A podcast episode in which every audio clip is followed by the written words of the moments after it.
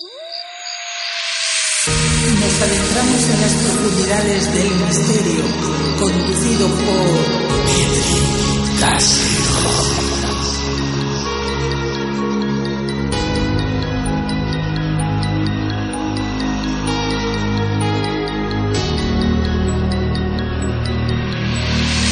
mundo mecánico de parapsicología, espiritualidad, viajes astrales, experiencias cercanas a la muerte, psicofonías, ufología, todo lo relacionado con el mundo paranormal.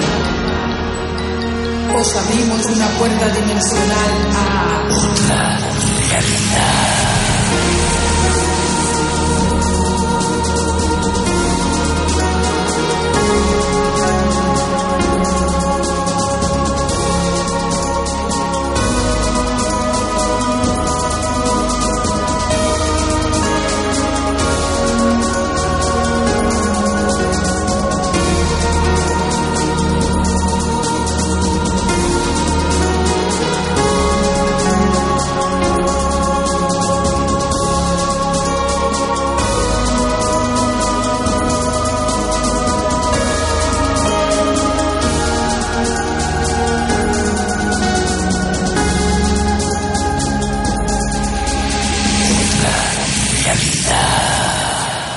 Bienvenidos amigos una vez más al mundo misterioso de otra realidad.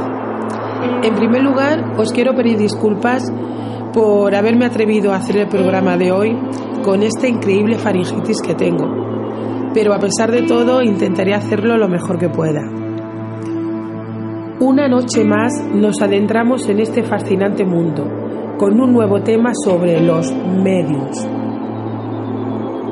El espíritu separado por la muerte de la materia, no tiene sobre ella acción ninguna, ni puede manifestarse en el centro humano sin una fuerza, sin una energía que toma prestada al organismo de un ser vivo, el medium. Es una persona apta para sentir la influencia de los espíritus y transmitir su pensamiento.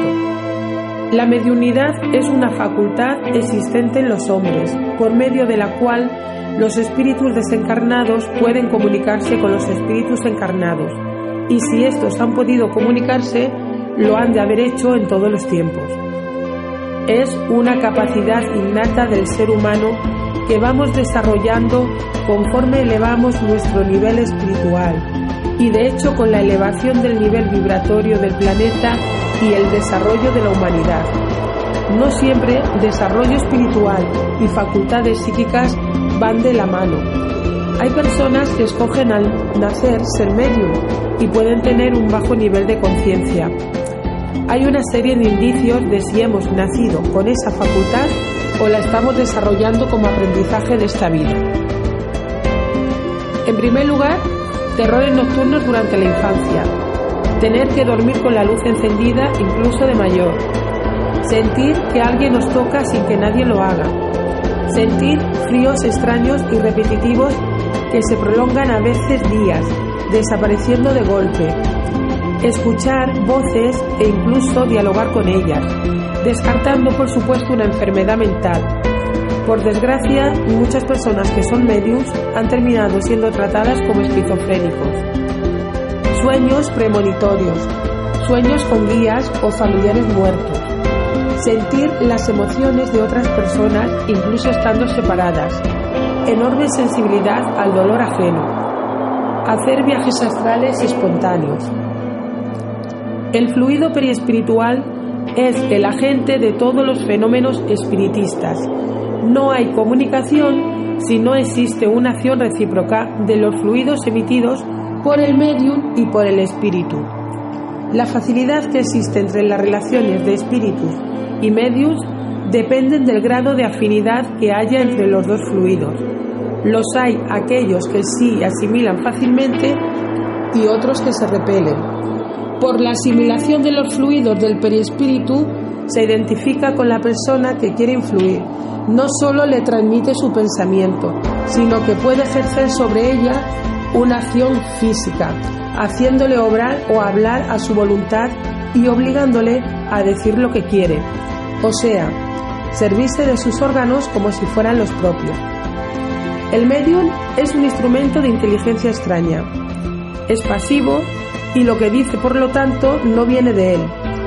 Los buenos espíritus se sirven de esta influencia para el bien, mientras que los malos espíritus se sirven de ellos para todo lo contrario. La historia de las hermanas Fox. Año 1848. En una aldea en el condado de Wayne, estado de New York, distante 30 kilómetros de la ciudad de Rochester, había un pequeño aglomerado de casas de maderas con población de agricultores. En esta aldea vivía la familia Fox, una familia compuesta por el padre, John Fox, la madre, Margaret Fox, y sus hijas, Margaret Fox, de 10 años, y Kate Fox, de 7 años. Había en esta aldea una cabaña donde ocurrió el asesinato de un vendedor. El espíritu del vendedor se comunicaba con el plano material, a través de sonidos, barullos y ruidos. Después de que varios inquilinos viviesen en la casa que hacía ruidos, en ella fueron a vivir la familia Fox. Al principio, la familia no fue incomodada por esos ruidos, que parecían naturales en la casa. Pero después de un tiempo, he ahí que tales barullos, ruidos y hasta arrastramiento de muebles comenzaron a aparecer con mucha fuerza. Y estas cosas incomodaban tanto, pero tanto, que las niñas vivían tan sobresaltadas a punto de negarse a dormir solas en el cuarto. El 31 de marzo de 1848 se dio la primera experiencia del fantástico episodio. La pequeña de siete años de edad, Kate Fox, en un acto de espontaneidad, tuvo la audacia de desafiar a la fuerza invisible a repetir con golpes las palmas que ella batía con las manos. Aquí, señor, pie hendido, haga lo que yo hago, dice con coraje Kate batiendo las palmas. La respuesta fue inmediata y a cada batida de las manos un golpe era oído seguidamente. Llegaron a la conclusión que aquella fuerza podía ver y oír, pues hasta cuando se doblaba el dedo, la fuerza respondía. Varios vecinos fueron llamados y a su vez ellos llamaron a otras personas y se formó entonces una reunión donde las personas preguntaban mucho. Ellos crearon un código. Una batida sería la letra A. Dos batidas la letra B y así sucesivamente. Quien hacía los ruidos informó por medio de este código ser un espíritu que había sido asesinado en aquella casa. Dice también el nombre del antiguo inquilino que lo matara y después lo enterrara en la bodega, a 10 pies de profundidad. Su nombre era Charles B. Rosma. Los más interesados en esclarecer el caso resolvieron excavar en la bodega esperando encontrar el esqueleto del supuesto asesinado, y lo encontraron allí. En un periódico de Boston, ciudad de los Estados Unidos, se publicó el hecho. Varios fenómenos de este tipo empezaron a ocurrir en otras ciudades, en otros países y en otras familias. Las hermanas Foss crecieron, pero por inexperiencia e inmadurez terminaron envueltas en vicios como el alcoholismo, y terminaron sufriendo muchas persecuciones y difamaciones injustas. Kay Fox viajó a Europa donde pudo ser estudiada por sabios de renombre, porque allá había un desarrollo científico, por medio del cual los fenómenos podrían ser estudiados con mayor rigor y profundidad.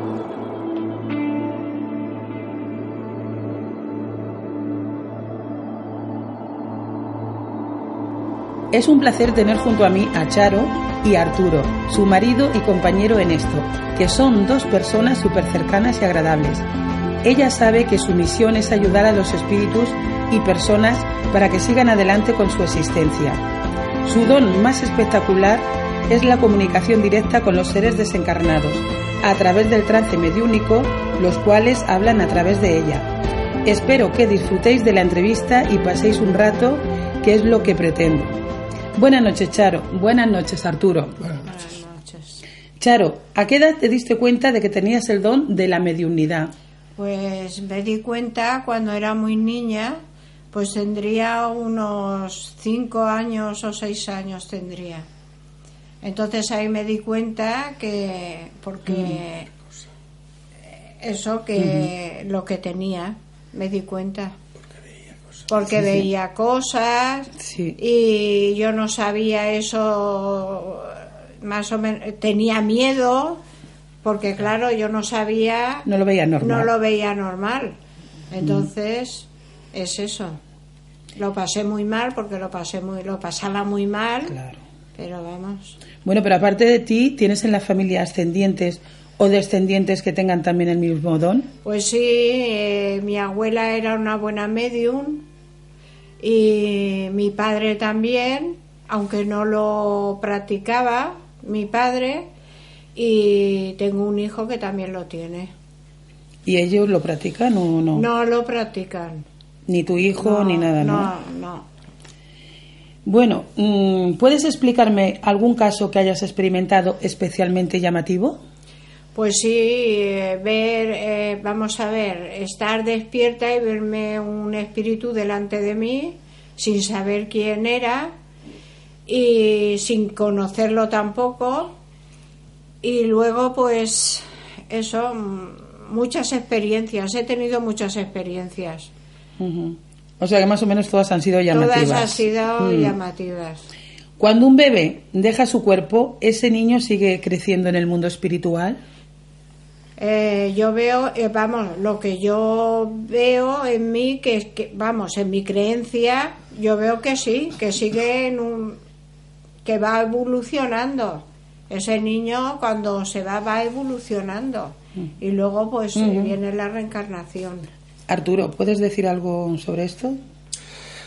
Bueno, que un bebé normalmente, si, si fallece, es lógico que no ha vivido lo suficiente como para, para haber desarrollado todo su, su conocimiento, ¿no?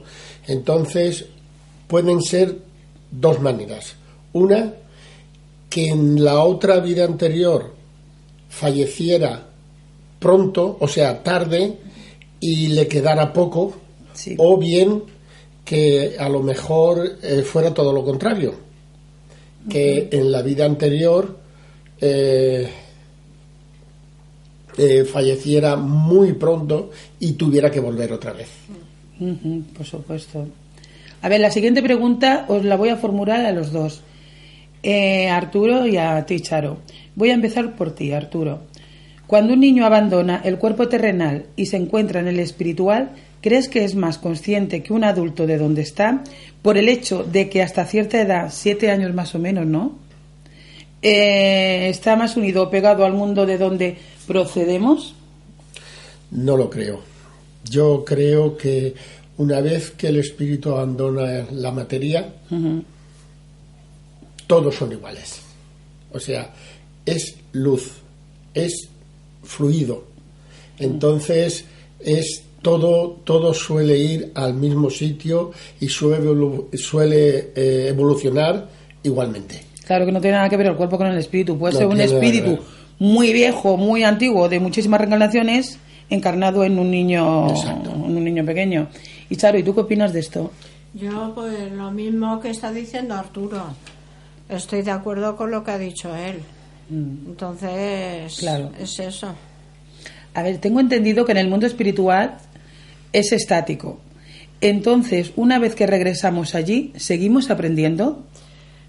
Eh, claro que seguimos aprendiendo.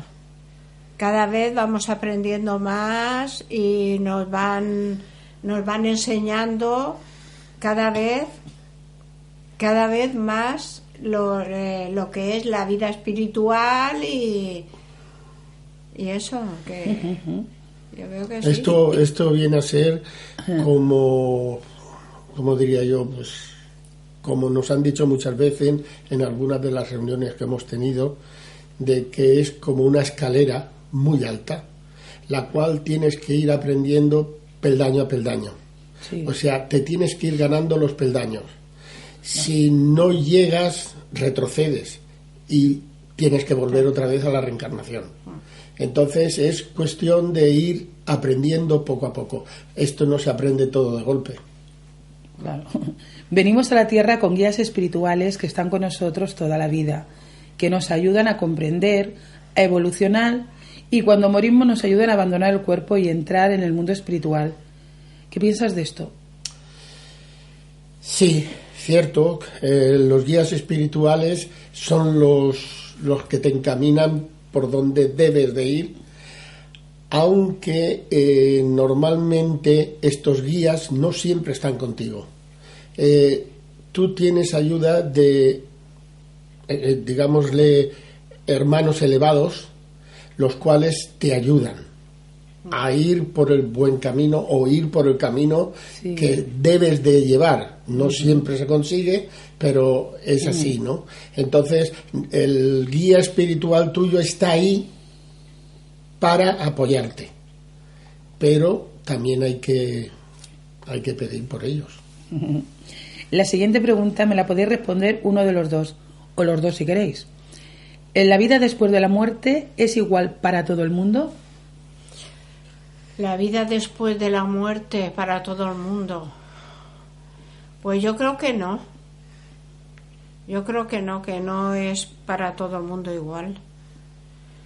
Porque, vamos a ver, cuando mueres y te vas al otro, a la otro, la materia. A ver, estoy nerviosa. La materia desaparece. Desapare- Normalmente, desaparece, la materia desaparece. Tú tranquila, no pasa nada.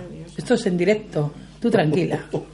A ver, eh, ayúdale un poquito, Arturo. No. Eh, normalmente, eh, cuando la materia deja de existir en la Tierra, entonces el espíritu es el que sigue evolucionando y es el que luego encuentra el camino para volver de nuevo, si tiene que volver, y si no, pues entonces es para ayudar a otros, a otros medios y a otras Y, personas. claro, según el grado evolutivo de cada ser, pues uno está aquí, otro está allá, Está claro. uno está Y más pueden- debajo, otro por encima. y pueden estar en varios sitios a la vez, porque son- es luz.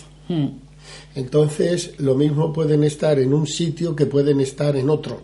O sea, que no es como nosotros, que si estamos aquí tenemos que coger un tren para irnos Ya. a otro sitio, ¿no? Ellos no, ellos es luz, es un bliss. Claro. Como un viaje astral, igual. A ver, ¿cómo pueden las personas protegerse de influencias negativas y mejorar la comunicación con sus guías? Eh, vamos a ¿Te la ver. repito? Sí, repítela. A ver, ¿cómo pueden las personas Sí. protegerse de las influencias negativas Sí, sí.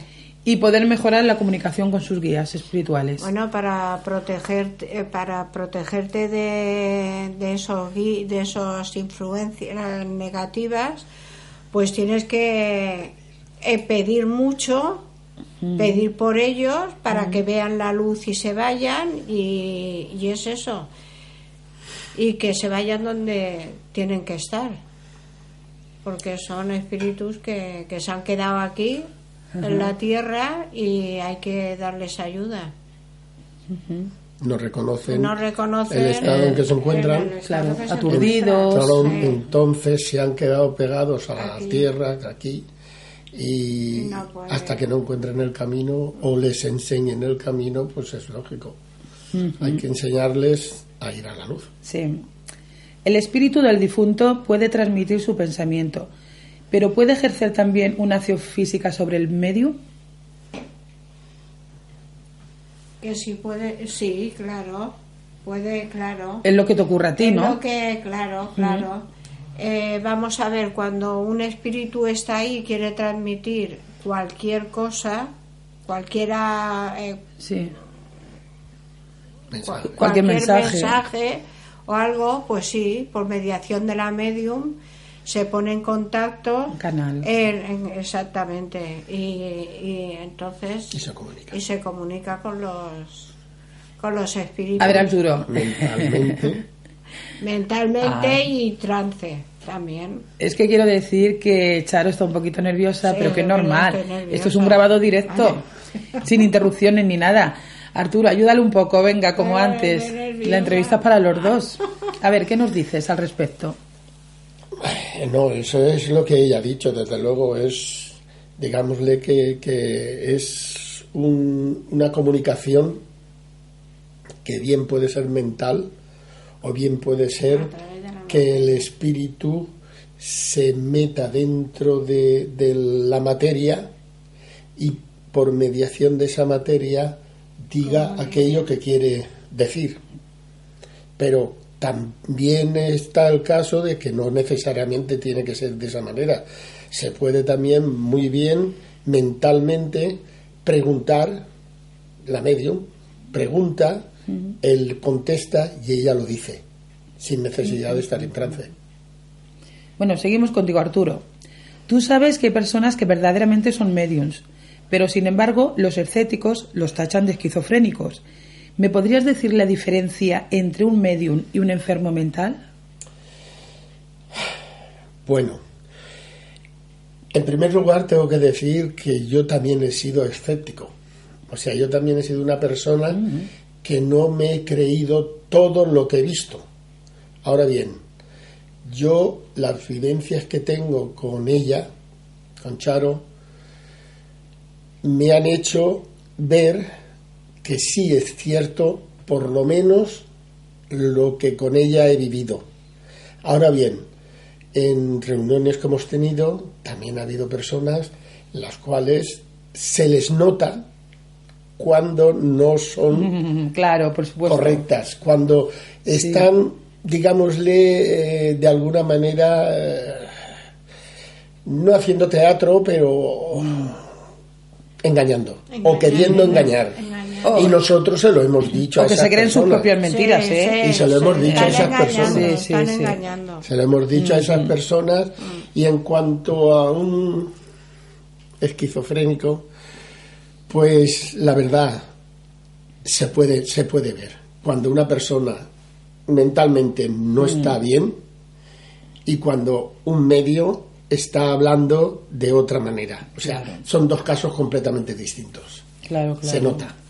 Hombre, por supuesto. Por lo menos- Por el contenido por de lo lo, que dice, yo lo noto. con sentido, sin Sí. sentido. Sí, Por lo menos yo lo noto. se nota, Claro, se nota. se Porque un esquizofrénico más bien dice tonterías Con absurdas tonterías, sin tonterías. sentido.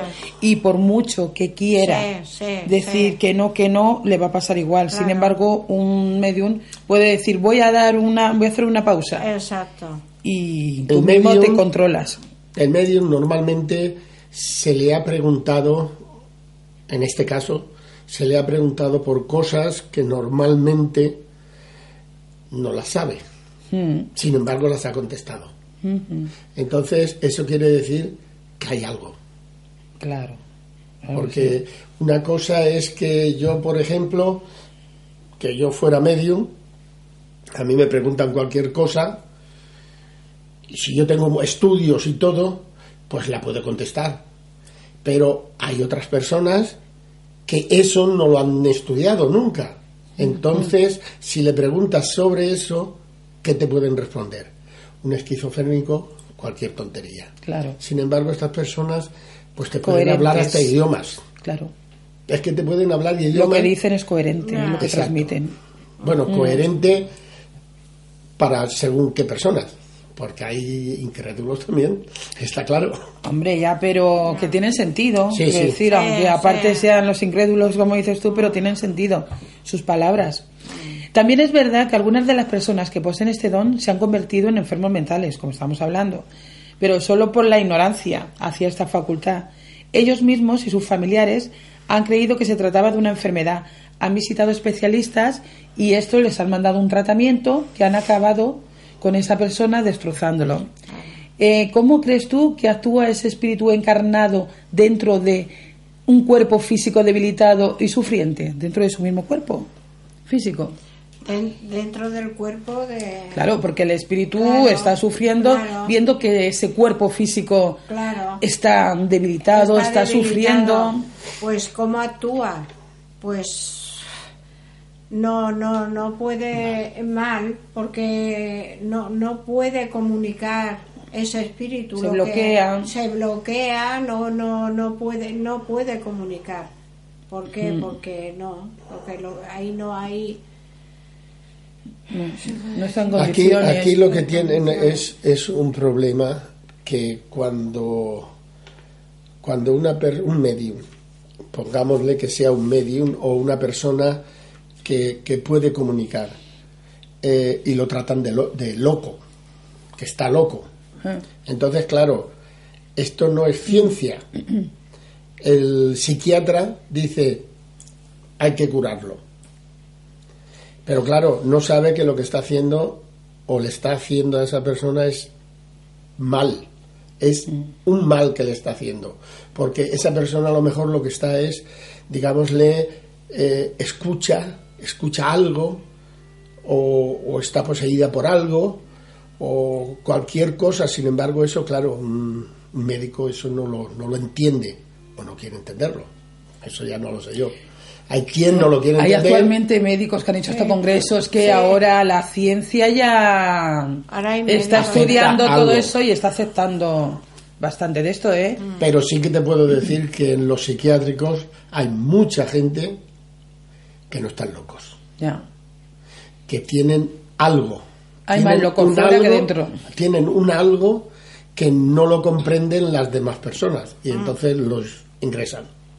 Pero Claro. Y les dan medicación y lo único que hacen es Sí. drogarlos. Ella- y ella- llegar al final que Yo- sí, que los sí. enferman. ella ha tenido experiencias con su abuela cuando vivía, pues que, que de personas que han, han llegado allí y ella pues ha sacado el mal que te han tenido y, y sin embargo decían que estaban locas. Madre mía, estar en la piel de esas personas es terrible. Bueno, Arturo y Charo, ya para terminar, ¿queréis añadir algo más? ¿O dar un mensaje a los que os estén oyendo? A ver. No, mensaje ninguno, solamente que no todo es creíble, Pero se puede estudiar, se puede ver. Y las personas se ve cuando están mintiendo y cuando están diciendo lo que verdaderamente Claro, el, sale de dentro. el fenómeno existe. Lo que pasa que Claro. hay que saber quiénes claro, son y quiénes claro, no son. Claro. Quiénes fingen y quiénes no fingen. Eso por supuesto. A ver, Charo, ¿tú qué nos dices? ¿Añades algo sobre el tema? Bueno, yo lo que añado que esto es lo que ha dicho Arturo, esto es una cosa que, que llevas tú, que lleva una y tienes que tener mucha fe para esto y seguir el, y seguir el camino que te han, te han asignado para, para llevarlo porque también los medios también lo pasamos mal ¿eh? lo pasamos muy mal porque esto es una carga que se lleva y, y después de todo tienes que estar contenta porque estás ayudando a espíritus que lo Por necesitan. esa parte sí. Entonces, pero hay otra parte que, que vamos. La receptora va recibiendo todo y y- sí, que. tanto mensajes como, Claro, como el dolor, luego, todo, la tristeza, sí, alegría. luego eso, la- lo, lo que te comunican mentalmente y sabes, eh, pues mira, se va a morir este o lo otro y eso es muy duro, Es muy porque duro, sí. siempre estás esperando la muerte de esa persona que vaya a llegar y muchas cosas. Nosotros conocemos a alguna persona que, que no es de aquí, no es de aquí de Alicante, quiero decir, y a esa persona le comunican quién va a morir al día siguiente. Al día siguiente, siempre, Sí. siempre un día antes lo comunican. Siempre. cuando- ¿Quién va a ser y todo? Se lo Ay, qué. Se comunican, por se lo, se lo comunican siempre. ¿Pero de qué? ¿De algún familiar o...? No, no, no, no, no, no, Un no. amigo. cualquiera del pueblo que vaya a Es terrible porque todos los días Bueno, Todos los días tendrá algún mensaje de eso, ¿no? Una comunicación. Tiene comunicaciones porque es escritura, tiene que hacerlo Escritura porque- automática. porque no puede estarse sin hacerlo. es algo imperioso. Sí. Es una persona mayor ya. Sí, entonces cuando va a morir alguien de la calle o de, o de su mismo pueblo, se lo comunican. Qué terrible. Él Sí. debe de esos sentimientos, Sí. debe de, los Sí. tiene- de recogerlos él mismo, ¿no? Sí, sí, sí, está claro. Este Uh, señor estuvo, hombre tiene que estuvo pasarlo- muy mal, muy mal, Uh. estuvo muy mal, pero ahora, pues mira, parece que... Él cuando vino aquí, pues él quedaba en trance y escribía comunicaciones que le daban. Increíble. Madre mía. Y luego poco a poco, pues ha tenido también su, su esposa y eso, pues tampoco lo, lo, lo, lo apoyaba. Hoy en día sí lo apoya, pero es normal. Pues eso, menos es una, mal. eso es una cosa normal. El problema está si no apoyar a la, la Y es pareja. que es muy doloroso que no te apoyen. Que no y, te apoyen. Ya no es solo que no te apoyen, sino que te discriminen. ¿eh? Es que estás loco, es que no Sí, sé qué, es que no sé cuánto. este Eso señor, es lo peor, ¿eh? Claro, este señor le daban como ataques epilépticos, eso decían que eran Mm, ataques. Eso suelen decir. Pero sí. no eran ataques epilépticos, era esto. Que Eran lo que tenía. Y era eso. Además, eso lo hemos vivido nosotros aquí en casa, porque ella Sí. lo desarrolló, lo desarrolló a él, a él Bueno, le abría el camino. se le abrió Claro. desarrollar quiero decir en el sentido de abrirle el camino sí, por sí. donde debe de Por ir donde debe de- sí. luego ya eh, viene el, el, el- el guía espiritual que es el que luego se queda con él con los hermanos y todo eso no entonces La, la sí luz que- del camino eres, Charo. La luz del dando camino. luz para Sí, que se camine por el sitio correcto, pero por donde muchos, deben de ir. muchos. Y venir aquí una persona que me persiguen por la calle, que me los coches me persiguen y bueno, mucho, bueno, ¿para qué? se han He tenido, tenido muchas muchas, muchas, eh, Terrible. muchas, muchas. Muchas sí. vivencias. Siempre es más malo que bueno, Ha habido Ha habido de malo y bueno y también mucho engaño. pero muy intenso, ¿no? Se vive Sí. con mucha intensidad. Mucho engaño que me han querido probar y gente que, que han Sí, sí, querido sacarme muchas cosas, no sé cómo hacerme pruebas para ver si eso es verdad o es mentira. Pruebas científicas. Exacto. No pero vamos a ver, yo Pero yo no lo permitía. pero yo él no lo permitía, pero yo cuando viene una persona y la y la veo, sé a lo que viene esa persona. Entonces, O sea, te han querido utilizar como conejillo como- de indias. exactamente. Y eso es el miedo que tengo yo que ahora no me utilice como conejillo de India. Pues fíjate. Bueno, ¿algo más? ¿Ya está? Pues nada, pues muchas gracias a los dos por este maravilloso encuentro y por vuestra amabilidad. Hasta pronto. La gente debe saber que lo que más teme, la muerte, no existe. Solo es un cambio. Vivimos en un universo multidimensional. Hay diferentes planos de existencia con los que convivimos. Nosotros somos espíritus encarnados y cuando morimos perdemos el cuerpo. Volvemos a lo que somos, energías más sutiles.